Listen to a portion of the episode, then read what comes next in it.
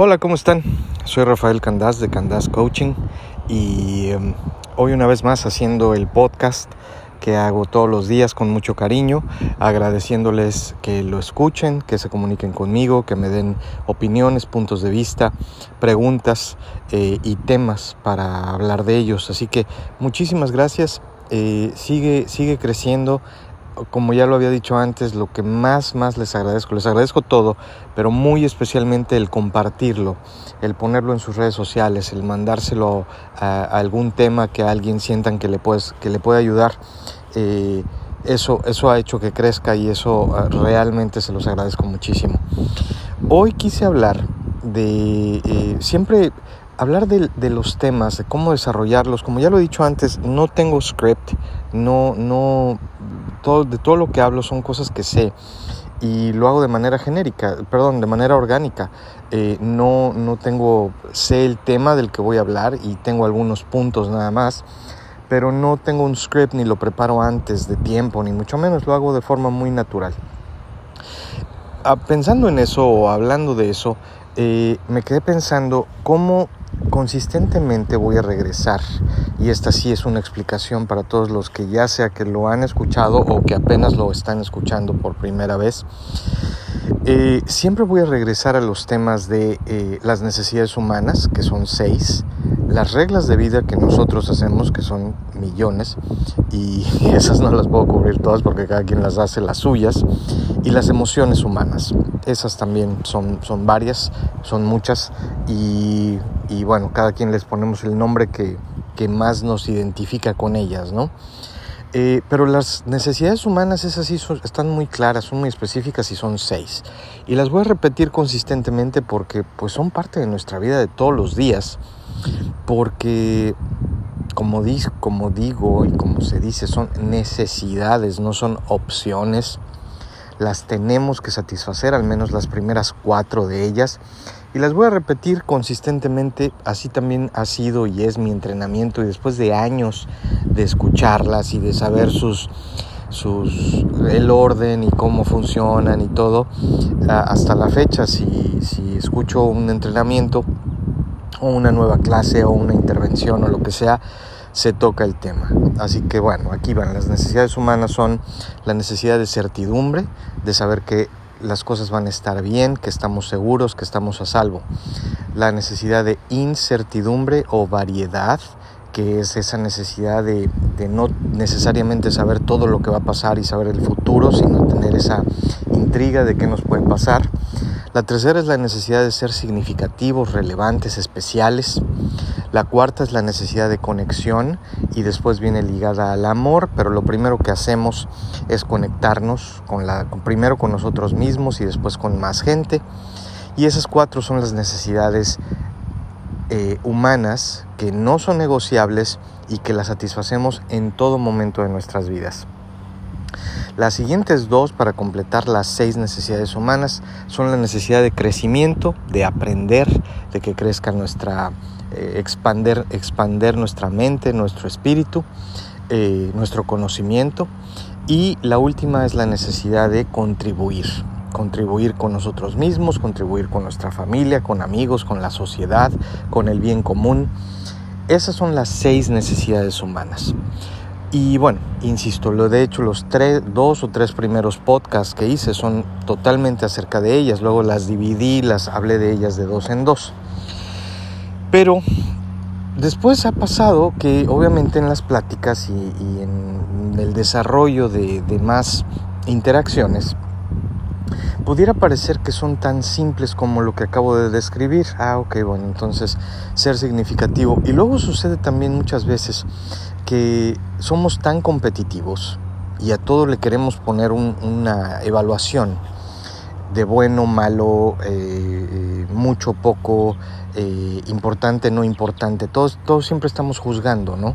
Entonces pudiera parecer que hay ciertas necesidades humanas que mm, tenerlas como prioridad. Ah, porque bueno, cabe señalar que, como ya lo he dicho también, le damos prioridad a nuestra mente, nuestra situación de un momento especial en la vida nos hace que una o dos se vuelvan más importantes que las otras eh, cuatro. Así que eh, pudiera parecer a veces que por cómo suenan o por la naturaleza de las mismas, tener la necesidad, por ejemplo, de ser significativo, eh, como que lo evaluamos mal, como, uy, o sea, ¿cómo es posible, no? Que necesite ser significativo.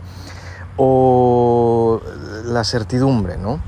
¿Cómo es posible que no te arriesgues a, a la incertidumbre y a la variedad? ¿O cómo es posible que seas tan irresponsable de que lo más importante sea la variedad? Y quiero ser muy, muy claro en esto. La razón y el podcast del día de hoy es para hablar de que las necesidades humanas, todas están ahí, no son negociables, las vamos a satisfacer de una u otra manera. Pero ese es el punto del que quiero hablar, de esa una u otra manera. O sea, el valor y lo que hace la calidad de vida de cada ser humano no son las necesidades humanas, esas las tenemos todos. Es cómo satisfacemos las necesidades humanas. Efectivamente, no va a tener la misma la forma, la misma forma de vida una persona para la cual su mayor o primera necesidad sea la certidumbre que alguien cuya primera necesidad sea la conexión y el amor obviamente van a actuar de manera diferente, sus prioridades van a ser distintas, sus puntos de vista y su calidad de vida va a ser diferente. Y no quiere decir que uno sea mejor que el otro o peor que el otro, quiere decir que va a ser diferente. Pero dentro de eso, ese es un principio elemental, las necesidades humanas y cuáles son las que más eh, influyen en nuestra vida en un momento de nuestra vida. Ese es un punto. Pero donde realmente está la parte valiosa y profunda de este tema es en las reglas que hacemos para satisfacer nuestras necesidades. Ese, eso es lo que hace la diferencia. Y sí, no es lo mismo satisfacer mi necesidad de ser significativo por medio de, mm, eh,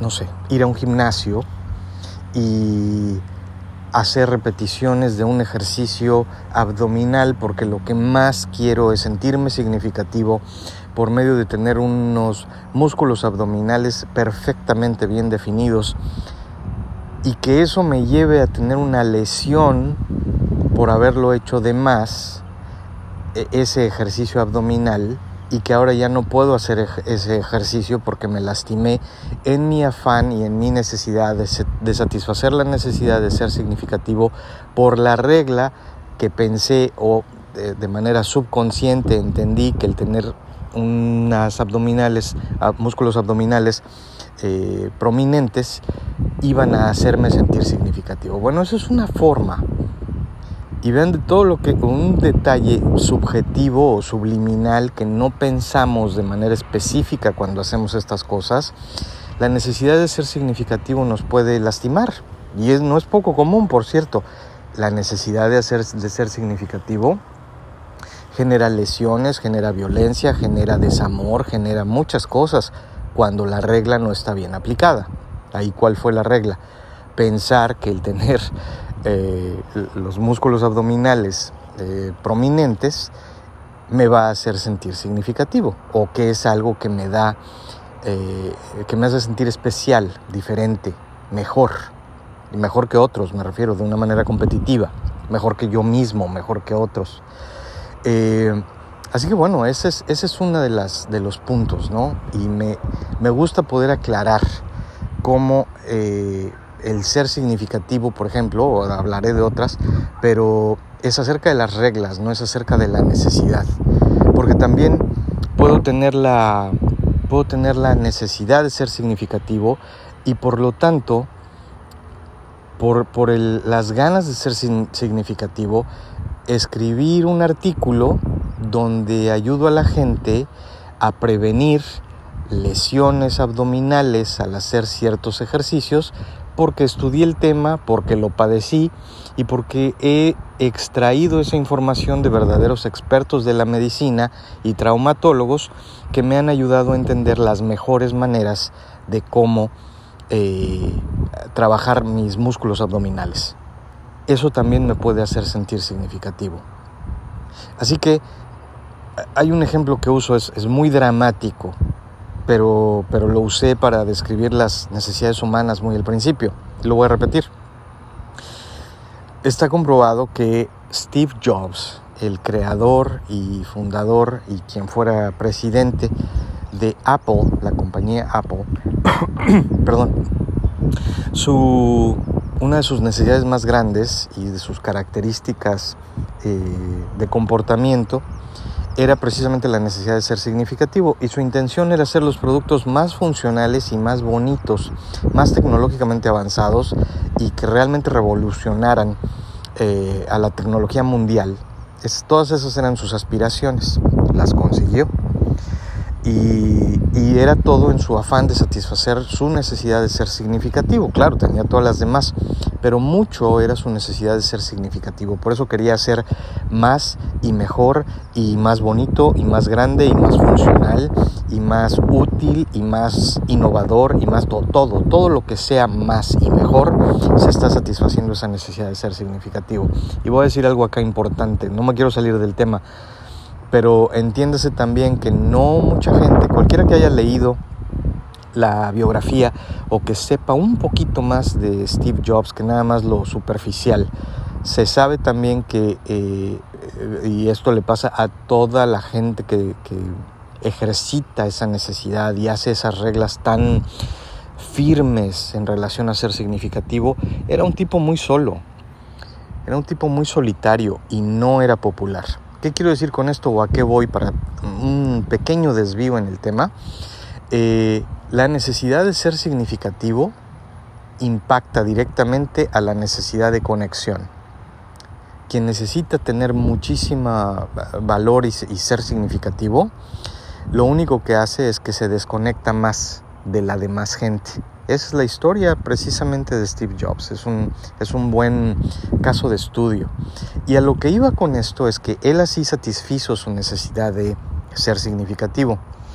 Pero también, y esto es nada más hablando de las reglas, pero también otro caso también muy estudiado de una persona de la historia, desafortunadamente de la historia universal del mundo, eh, es Osama Bin Laden cuya necesidad de ser significativo, especial y relevante lo hizo planear y ejecutar el acto terrorista más atroz y más impactante de la historia de la humanidad.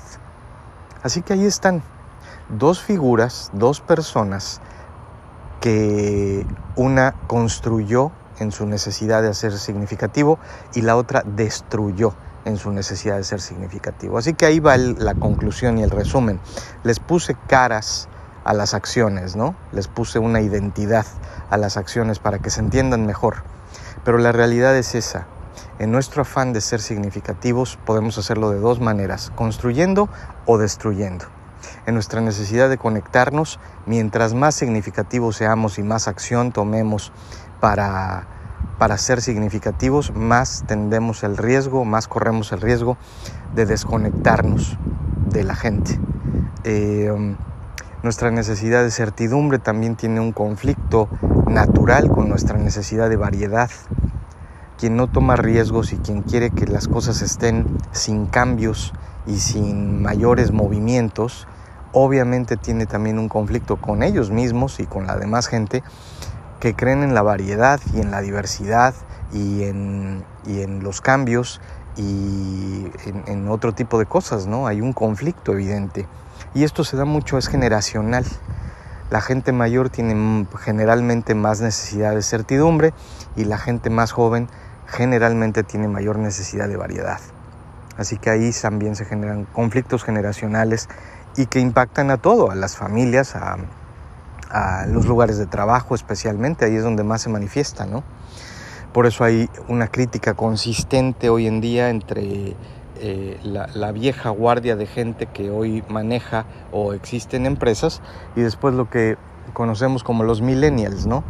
Y hay una crítica consistente hacia los millennials por lo que creen o lo que son o lo que no son, como si estuvieran mal y no es que estén mal, es que tienen solamente satisfacen otro tipo de necesidades. Entonces, bueno, eh, quise hablar hoy de esto y quise hablar hoy de insisto, no específicamente de las necesidades humanas, sino de las reglas, para llegar a un punto, y con esto voy a cerrar el podcast del día de hoy. ¿Cuáles son las reglas que estás usando para satisfacer tus necesidades? En primer lugar, cuál es tu necesidad de las seis o cuáles dos, cuáles son las dos más relevantes. Tengo una evaluación por escrito. Quien la quiera, por favor, escríbame y se la mando con mucho gusto. Está en inglés, pero la puedo traducir, no hay ningún problema. Eh, así que bueno, ¿cuáles son tus primeras dos necesidades? O sin quizá necesidad de hacer la evaluación, que eso la hace muy específica y muy real, pero solamente describiéndolas, eh, así, verbalmente. ¿Cuáles serían o cuáles son las que tú crees que son tus dos necesidades más importantes hoy en tu vida o la más relevante, la que más te mueve? Una y dos, ¿cuáles son las reglas que estás utilizando para satisfacer esa o esas dos necesidades? ¿Cuáles son? ¿Cómo te sientes significativo? ¿Qué haces para sentirte significativo? ¿Qué haces para sentir conexión y amor? ¿Qué haces para darte certidumbre? ¿Qué haces para sentir variedad? ¿Qué haces para crecer y qué haces para contribuir? Ahí las dije medio en desorden, pero, pero ahí están todas. ¿Qué haces? ¿Cuáles son tus reglas? Y de eso, en base a eso, cuando se hace un ejercicio profundo y honesto, y subrayo, honesto, de la evaluación de las cosas y las reglas que estamos utilizando para satisfacer nuestras necesidades humanas, de ahí sí se puede partir para entender muchísimo de lo que nos pasa el día de hoy. Mucho del sufrimiento, mucho de la tristeza, mucho de la desdicha, pero también mucho del placer o todo del placer y todo de la satisfacción y todo de la alegría se fundamenta precisamente en esto. Y precisamente por eso es que lo quiero abordar de manera consistente y quizá, quizá en, al tiempo un tanto repetitiva porque eso es todo. Las reglas que utilizamos para satisfacer nuestras necesidades determinarán totalmente la calidad de nuestra vida. Y ahí hay miles de ejemplos y ojalá estos que di de Bin Laden y de Steve Jobs eh, les empiecen a hacer ver tanto de uno mismo como de la gente a nuestro alrededor, la gente que conocemos, la gente que influencia nuestra vida. Dicen que la calidad de nuestra vida y quiénes somos está determinado también por las cinco personas que son lo más que, más influencian nuestra vida, las cinco personas con las que más convivimos o que las más que nos enseñaron. Así que de esas personas, de esas cinco, ¿cuál era la calidad o es la calidad de vida de esas personas y en base a qué? ¿En base a qué reglas? Mañana voy a hablar de nuestra casa emocional, que tiene que ver también mucho con esto. Eh, pero hoy, hoy ahí está el tema. Así que bueno, algunas preguntas, ojalá se deciden a, mandarme mensajitos en WhatsApp, en, en eh, Facebook, en Candas Coaching, en Instagram, en Candas Coaching o en la página web en candascoaching.com y cuéntenme cuáles son las reglas que están utilizando para satisfacer sus necesidades. Y a veces me preguntan, oye, hago esto, o pienso esto, o creo esto, ¿qué necesidad crees que estoy satisfaciendo? Porque a veces una acción o una regla satisface cumple o aborda dos o tres de las necesidades o más. Eh, así que con mucho gusto podemos disectar y entender qué hacemos y por qué hacemos. Si se comunican conmigo, se los voy a agradecer muchísimo. Que estén muy bien, vivan con pasión, sean felices, les quiero mucho, gracias por escuchar y seguiremos en este proyecto. Bye.